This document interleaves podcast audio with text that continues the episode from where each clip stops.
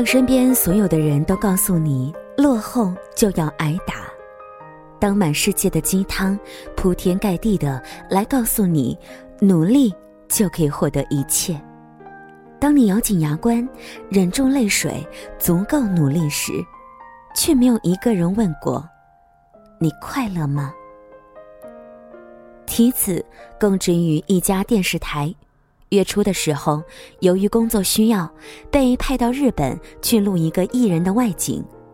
那是提子第一次去日本，由于语言沟通障碍，加上艺人团队不是很配合，工作进行的比较困难。才去三天，脸上就长了一颗压力痘。一天晚上，提子结束一天的工作，步履匆匆地赶往住处。途中发现了一家灯光温暖的拉面馆。饥肠辘辘的他，本想随便买一份寿司回宾馆，边工作边填饱肚子。而这时一阵冷风吹过，提子不禁打了个寒颤。他停下脚步，犹豫两秒，转身走向了那一家拉面馆。老板，麻烦来一份味增拉面，谢谢。由于时间已晚，店内并没有客人，提子在吧台随便找了一个位置坐下，搓着手，用生涩的日语对老板说道：“老板是一个四十多岁的中年大叔，眼睛小却发着柔和的光，挺直的鼻子下面是修剪整齐的小胡子，穿着一件很随意的深蓝色日式和服，胸前挂着一条白色的大围裙。”颇有点像日剧《深夜食堂》里那一位老板的形象。好的，请您稍等。老板答应一声，鞠了一躬，就在料理台忙活起来。提子趁着等待的时间，掏出笔记本，准备写明天的采访稿。请您用茶。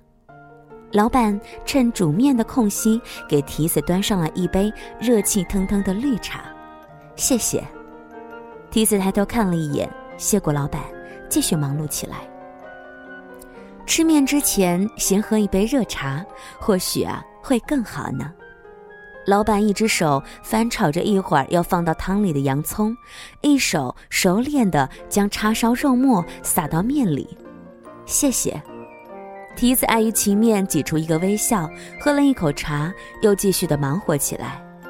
可刚打了没几个字，电脑突然黑屏了。啊！提子惊叫一声，盯着黑掉的屏幕，嘴巴张成了 O 型。他慌张的将笔记本翻来覆去的看了一遍，才发现原来是没电了。可是刚才的文档啊，都不知道有没有保存呢。唉，真该死！提子懊恼的把笔记本摔在腿上，抓了抓头发。又想到自己到日本以来种种的不顺，觉得简直是糟糕透了，整个人趴在吧台上一动不动的。小姐，您的面好了，请用餐。老板将面端到提子面前，那是一份用和风陶瓷碗装的热气腾腾的炸黄拉面，用浓郁的豚骨汤和鸡骨高汤做汤底。面用的是细软有嚼劲的荞麦面，上面整齐地摆放着叉烧肉末、高菜、海苔、洋葱、豆芽等配菜，还有半个切得工整的鸡蛋。由于老板贴心地在汤中放入了蒜头和生姜，可谓是秋意渐浓的夜晚里的一碗温暖。提子抬起头，接过老板递过来的筷子，道了谢，就开始吃起来。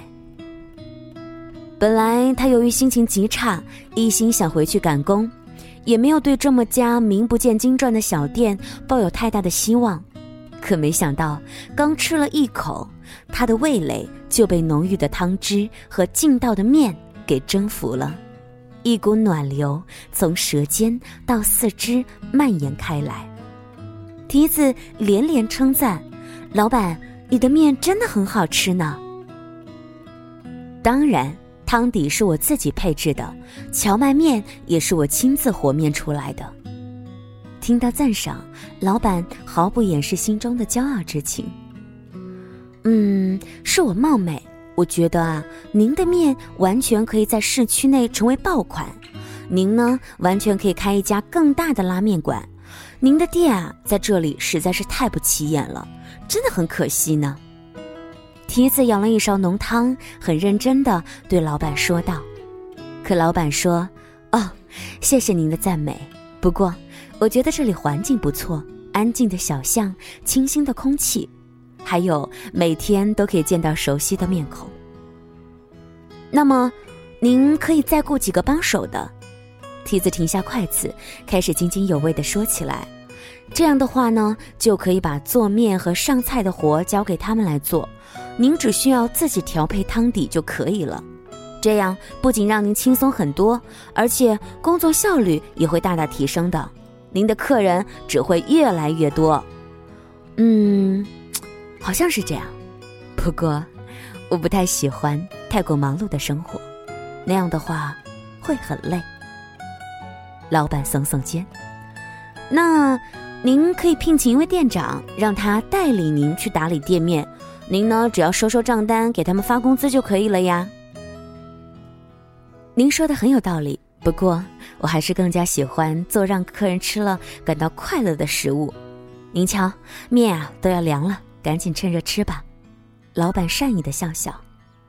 梯子突然叹了一口气，说：“，我要是能像过您一样如此悠闲的生活，就好喽。从您进门开始，我就感觉您好像有什么烦恼。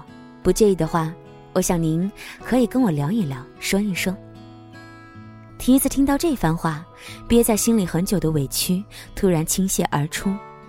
他把这几天遇到的烦心事儿一股脑的告诉了老板大叔。大叔微笑的倾听着，并没有打断他。您知道吗？我来电视台工作已经两年了，每天都非常努力的写稿子、做采访、找热点，可是从来没有获得从幕后走到台前的机会。作为一个电视媒体人，我最大的愿望就是走到台前，让大家看到我。这次的日本采访是领导对我的一个考核，如果能够顺利完成，我就可以获得出镜的机会。可现在呢，唉，却是这个样子。蹄子说着说着，想起自己之前风里来雨里去做采访的经历，眼圈开始红起来。您啊，是一个特别努力的姑娘，可是，老板把手撑在吧台上，换了一个舒服的姿势说：“您快乐吗？”梯子被突如其来的问题问住了，一时不知道说什么。老板继续说道：“您的努力是为了什么呢？出镜又能怎么样呢？让别人都看到您，就能够让您快乐吗？”我，我不知道。我从小就知道，尽力去完成，去做得更好而已。梯子小声的说：“其实啊，世界上总会有更好的东西。你的努力是无法有尽头的，贪念会让你一直奔波下去，你会一直很疲惫，却收获不到任何快乐的感觉。”难道你要一辈子这么匆匆的走过吗？老板说着，转身从吧台为梅子倒了一杯美酒，活泼的青梅沉到杯底，突然弹起来，轻盈的飘在杯中，十分的可爱。那这杯酒呢，是我送您的，希望您能够平心静气的感受到食物给你带来的快乐，把那些不开心的事儿啊，都一饮而尽吧。那天晚上，提子回到酒店，没有忙着给电脑充电，也没有想明天采访的事情，而是让自己舒服的瘫在大床上，让自己深深的陷入柔软之中，内心不断的问着同一个问题：是，你非常的努力，可是呢，你快乐吗？上苍不会把所有好的事情集中在一个人身上。得到了爱情未必能够得到金钱，得到了金钱未必能够得到健康，得到了健康未必能得到快乐，一切都未必，而且能够如愿以偿。所以知足常乐，才是最佳的途径。快乐是源于内心的，把忍受变为享受，这是精神对于物质的胜利。蒙哥马利在《绿山墙的安妮》当中写到这么一段话：“总有一天，我也会变老，时间掩盖我的热情，吞噬我的纯真，收回我的童趣，但它抹不去我的快乐。我的愿望是，现在当一个快乐的女孩，中年时当一个快乐的阿姨，老年了当一个快乐的老太婆。”总之，我想拥有快乐的一生。在你为了自己的小目标脚步匆忙、担心焦虑的时候，请不要忘了问自己一句：你快乐吗？如果不快乐，为何不尝试用一种快乐的心态去面对它？为何一定要处心积虑、愁容满面呢？试试看，每天吃一颗糖，然后告诉自己：今天的日子果然。又是甜的。谢谢你的收听和关注。本期节目文章分享是来自于西风南浦杂志编辑、自媒体人。喜欢小丫的节目，也可以来关注我的个人微信公众平台，直接的搜索“时光听得见”或者拼音输入“时光听得见”加数字一。节目之外，获取本期的节目音乐歌单，同时呢，也欢迎你随时随地的跟我来交流互动。那些努力拼搏的日子。我也很想问问你，你快乐吗？祝你晚安，下期再会。何をしてるの？何してないよ。そばにおいでよ。今行くから話をしよう。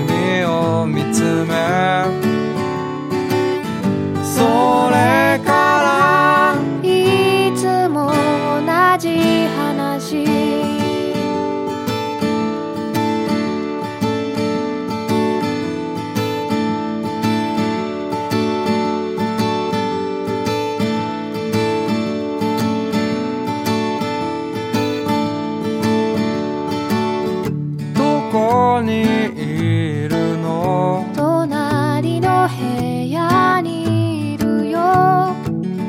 何をしてるの？手紙を書いてるの。そばにおいでよ。でももう行かなくちゃ。話をしよう